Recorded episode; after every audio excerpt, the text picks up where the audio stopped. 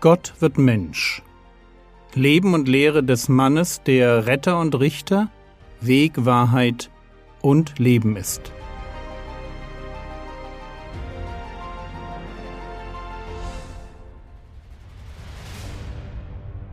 Episode 34 Das Königreich und der neue Bund Lasst uns ein weiteres Mal anschauen, wie Zacharias den Messias feiert. Wenn er, erfüllt vom Heiligen Geist, beschreibt, wie Gott dabei ist, souverän und rettend in die Zeit einzugreifen. Lukas 1, die Verse 68 bis 75. Gepriesen sei der Herr, der Gott Israels, dass er sein Volk angesehen und ihm Erlösung geschaffen hat. Er hat uns ein Horn des Heils aufgerichtet im Haus Davids, seines Knechtes. Wie er geredet hat durch den Mund seiner heiligen Propheten von Ewigkeit her.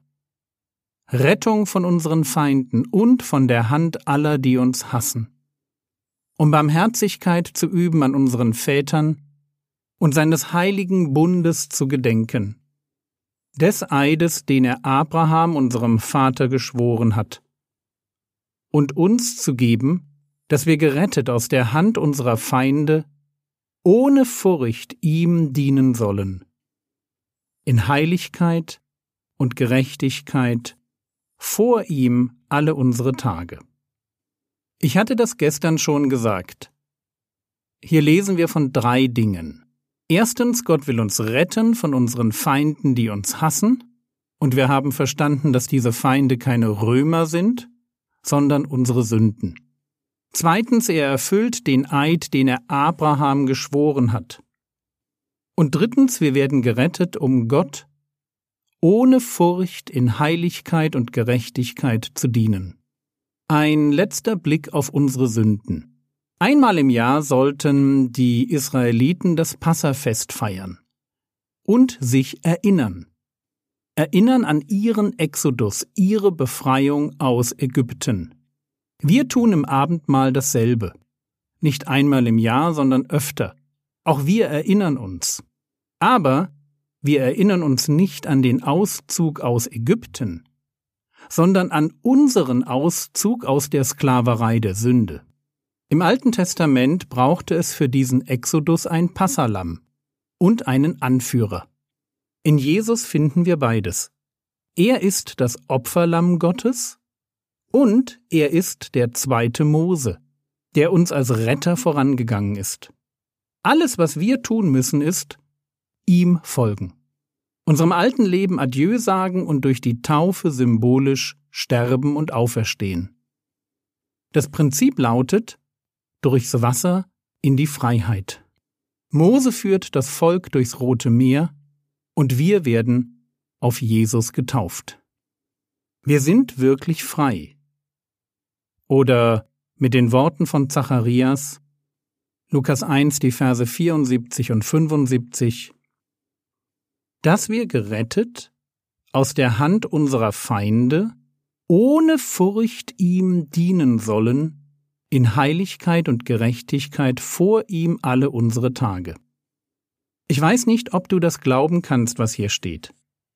Ich meine, dass wir dazu gerettet wurden, Gott in Heiligkeit und Gerechtigkeit zu dienen. Wir sind tatsächlich aus der Hand der Feinde durch unseren Herrn Jesus gerettet worden. Wenn unsere Feinde die Sünden sind und damit verbunden die dämonischen Mächte in dieser Welt, beziehungsweise die böse Lust in mir selbst, dann ist das hier eine wirklich gute Nachricht. Wir sind frei, wirklich frei. Das Böse hat keine Macht mehr über mich. Aber Freiheit kommt nie ohne Verantwortung so wie das Volk Israel dem Mose folgt, um ihrem Rettergott am Berg Sinai Loyalität zu versprechen und einen Bund mit ihm einzugehen, so sind auch wir durch unsere Bekehrung mit unserem Rettergott in einen Bund, den sogenannten neuen Bund eingetreten. Wozu? Um ihm ohne Furcht in Heiligkeit und Gerechtigkeit alle Tage unseres Lebens zu dienen. Wisst ihr, Gott kann sich alles erschaffen, was er sich wünscht. Aber es gibt eine Sache, die wünscht er sich und die können nur wir ihm schenken. Und zwar ein aus Liebe und Dankbarkeit gehorsames Herz. Heiligkeit und Gerechtigkeit. Darin besteht unsere Antwort auf Erlösung und Rettung. Von Anfang an legt es Gott darauf an, sich ein besonderes Volk zu erschaffen. Kurz bevor wir in 2. Mose 20 die zehn Gebote lesen, bekommt das Volk Israel diese Verheißung.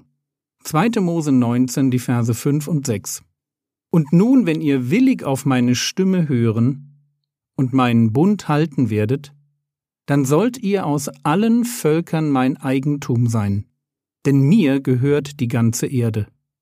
Und ihr sollt mir ein Königreich von Priestern und eine heilige Nation sein.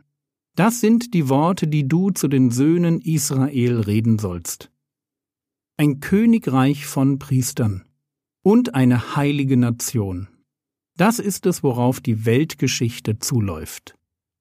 Ein Königreich mit Gott an der Spitze, wo alle Bürger Priester sind und ihrem Gott König persönlich begegnen.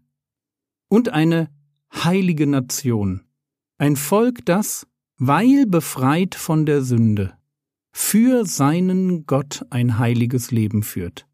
Das war Gottes Ziel mit Israel. Aber Israel als Volk war für Gott nur eine Vorstufe, um diese Idee eines Königreiches von Priestern und einer heiligen Nation über ein kleines Volk hinaus zu einer weltweiten Idee zu machen. Der alte Bund, den Gott mit dem Volk Israel am Berg Sinai schließt, diente nur der Vorbereitung für das Eigentliche. Und das Eigentliche hat mit Abraham zu tun. Was sagt Zacharias? Lukas 1, die Verse 72 bis 74. Um Barmherzigkeit zu üben an unseren Vätern und seines heiligen Bundes zu gedenken des Eides, den er Abraham, unserem Vater, geschworen hat, und uns zu geben, dass wir gerettet aus der Hand unserer Feinde, ohne Furcht ihm dienen sollen.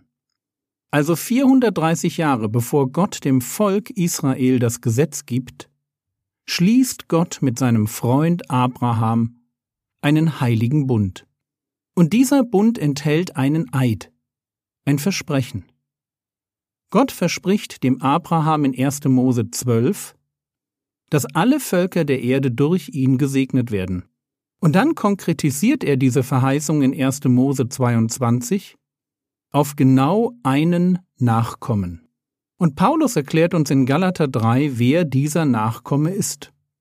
Bezug nehmend auf 1. Mose 22, die Verse 21 und 22 schreibt er, Galaterbrief Kapitel 3, Vers 16, dem Abraham aber wurden die Verheißungen zugesagt und seiner Nachkommenschaft.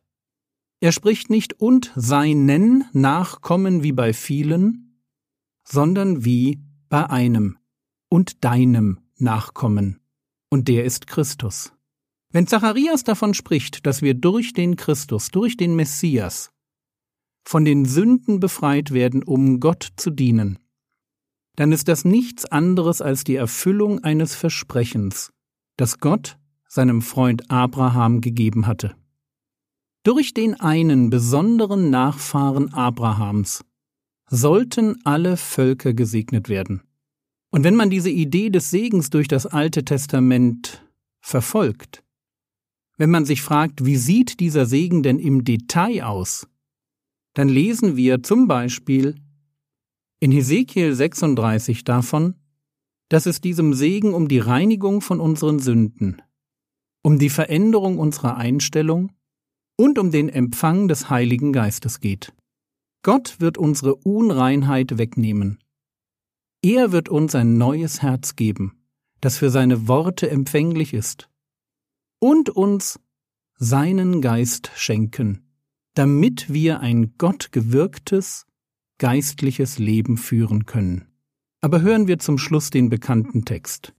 Hesekiel 36, die Verse 25 bis 27.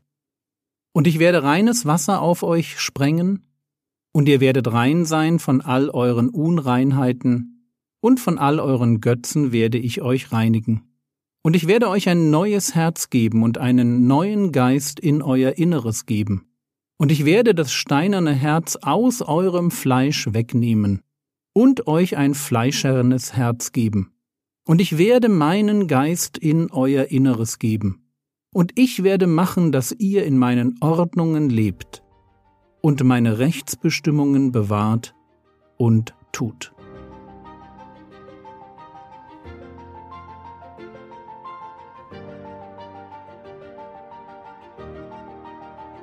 Was könntest du jetzt tun?